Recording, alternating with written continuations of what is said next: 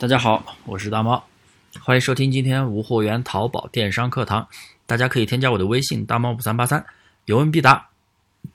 今天来讲这样的一个问题：做淘宝无货源一定要刷钻吗？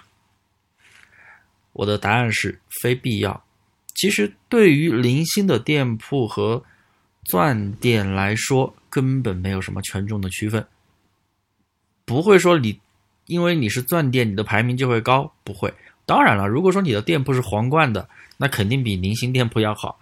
不过今天不说这个问题，主要是谈谈刷钻为什么没有必要。很多新手朋友啊，经常来问我，大猫老师，呃，如果我做精细化单类目，是不是要刷钻？啊，我想说并不需要，因为很多朋友被铺货软件商坑过啊，一开始买完软件还让你开十家店铺，然后每家都让你去刷到钻，啊。良心一点的，可能就收两百块钱，行情价啊，一两百块钱。呃，不良心的就收你五百，一家收五百，十家，我的天，收五千。刷钻只是为了提升宝贝的容量，因为你做铺货的话，宝贝是需要做几千个，那么只有钻店才能够有这样的容量，所以他们才让你去刷啊。有一些人说刷钻了之后权重会好一点，这都是扯淡啊。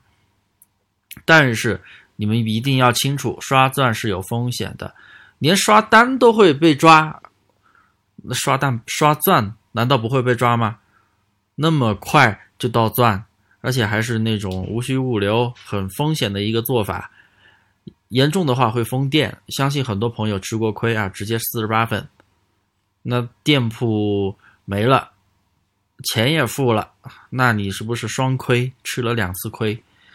所以做无货源淘宝，并不是一定要去刷钻。很多新手朋友一定不要有这样的一个界界点啊，不要有这样的一个概念。做什么玩法都想着先刷钻，不是？你要做铺货的话，你宝贝容量你要几千个，那没办法，有钻，你的容量才会高，那你可以去刷。但如果说你准备做精细化单类目玩法，做我的淘差价玩法，那么刷钻就是画蛇添足。不仅浪费钱，还可能遭遇封店啊！也就是我刚才说的双亏。现在店铺啊，多么珍贵呀，又不好开，所以大家一定要好好珍惜手里的店铺。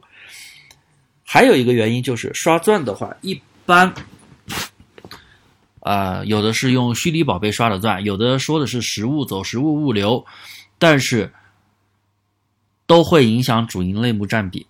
这样的话，你的主营占比成交永远。跟你的主营类目不搭边，我学员就有活生生的例子，他准备开一家女装店，然后要用那个新版的八载保护平台，两星以上就可以开通嘛。但是他刷到钻了，一个月了都开不了，为什么呀？因为刷钻的时候那个主营占比是其他的东西，跟他现在想做的女装完全不搭边，而且他的那个类目都不在原创保护平台二十四个类目以以内。完全就开不了那个原创保护平台，验不了图，那没办法做呀。